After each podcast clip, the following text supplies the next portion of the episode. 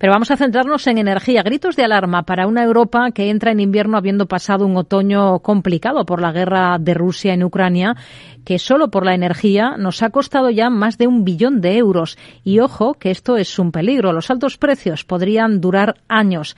Las ayudas para los gobiernos y sus cuentas públicas ya son las facturas inasumibles y los alivios en el mercado no se espera que lleguen hasta al menos el año 2026. ¿Hacia dónde va el camino? Se lo contamos con Javier Luengo.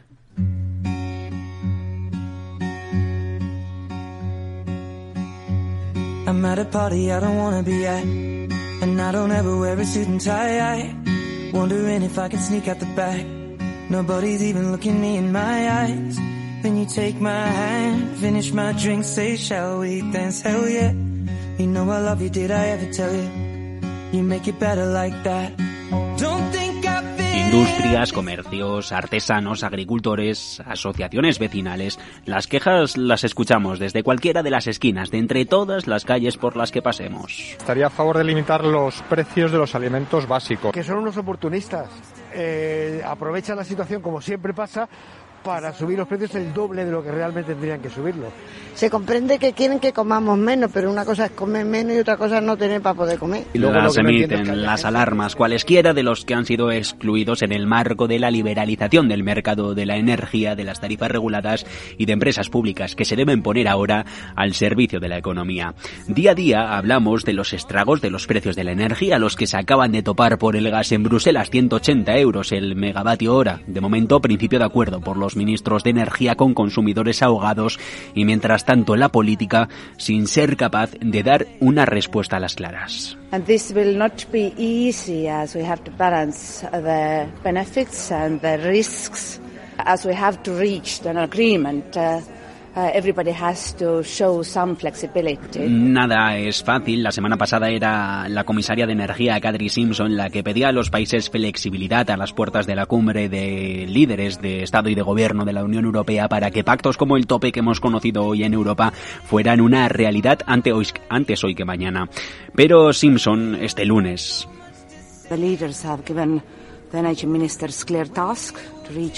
Les pedía a los ministros de energía que por favor alcanzaran ya un pacto que era la única tarea para la que habían ido hoy a trabajar a la capital comunitaria. El problema, el problema hasta ahora ha sido el desacuerdo en el centro de un viejo continente en el que nos ponen los puntos y las comas, eh, al que hay que hacer caso por aquello de que Alemania, y su ministro de Energía, Robert Habeck, nos dicen que no al límite de las facturas. Finalmente han tenido que torcer el brazo porque el resto le han dicho que sí.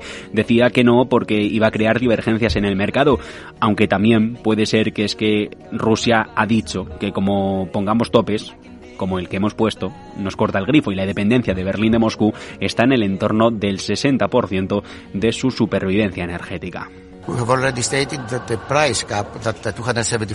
Aunque en esto tampoco parecía que estaba pensando Grecia, el sur de Europa, también España o Portugal. Eh, el suministro de energía, a quien escuchábamos, decía hoy a la entrada de este Consejo Europeo que lo que diga Alemania importa, sí, pero que tampoco mucho cuando el resto de los 26 socios sí que están de acuerdo. Y luego está el caso de Hungría, que no ha votado y ha dicho que, que no le interesa estar dentro del bloque comunitario. Y mientras tanto, los trajes discuten en Bruselas, en el aserradero o en una pequeña empresa metalúrgica son ya los que no encuentran ni siquiera proveedor de electricidad o solo un breve compromiso de tres meses en una factura con tarifas superiores a los 500 euros el megavatio hora cuando hace un año valía menos de 50.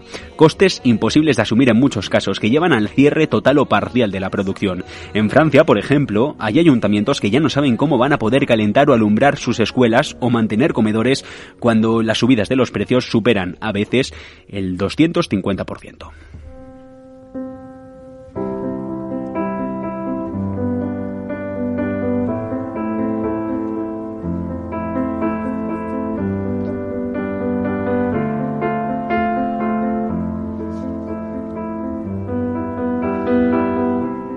Let's dance. Según la Comisión Europea, la liberalización del mercado energético eh, debía traer consigo una mayor competencia que se traduciría en precios más bajos, seguridad de abastecimiento, inversiones en renovables e inversiones en futuro, reforzando la armonización del mercado único y garantizando todo su devenir. El problema es que no se contaba con que hubiera una guerra.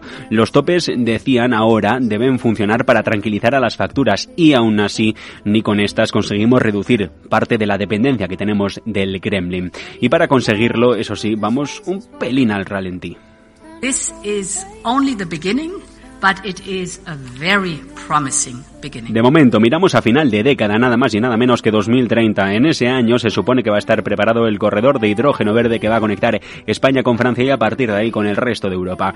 No va a ser el MidCat porque a Francia no le gustaba el nombre, tampoco el Barmar porque se excluía a Portugal, que está dentro del pacto, y al final un H2Med que no entendemos mucho, pero sí que nos dicen que va a costar dinero. Desde Bruselas, en todo caso, llegan avisos. Avisos por otro lado, hay que cuidar políticas fiscales y de gasto porque dicen si no se va a alimentar al gran monstruo de la inflación.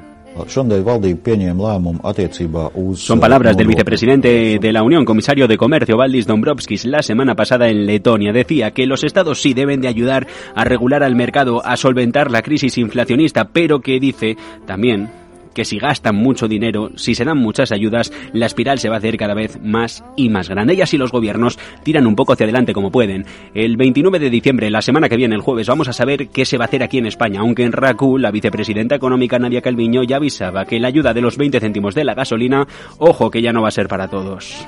Una de las medidas más, más controvertidas desde el primer momento, porque, bueno, tiene un impacto fiscal muy, muy importante y no es una medida que beneficie sobre todo a las clases más, más vulnerables. Es una medida que se aplica por igual a todos. Es más, beneficia más a quien tiene coche. Y en televisión española este lunes, el ministro de Agricultura, Luis Planas, apuntaba a que en el caso de los alimentos sí que habrá una decisión, pero ojo, no va a ser ya. Ya si eso lo dejamos para después de Navidades, en enero.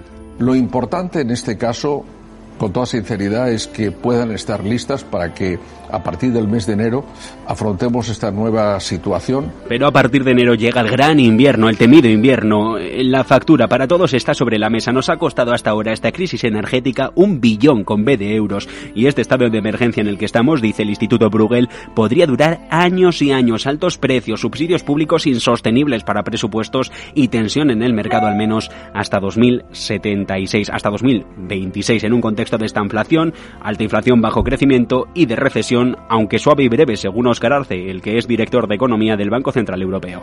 A partir de la primavera del, año 2023 nos encontraríamos con un retorno del crecimiento eh, positivo, apoyado en un buen comportamiento del, empleo. De momento, al mercado eléctrico lo tenemos encubriendo una deuda de casi 2.000 millones de euros por los topes al gas y empresas ligadas a esta materia prima, como la alemana Uniper, que han tenido que aceptar este lunes en Consejo un rescate y nacionalización para poder seguir en pie. La Europa, eternamente joven que no quiere morir, aunque de momento la metemos en el congelador.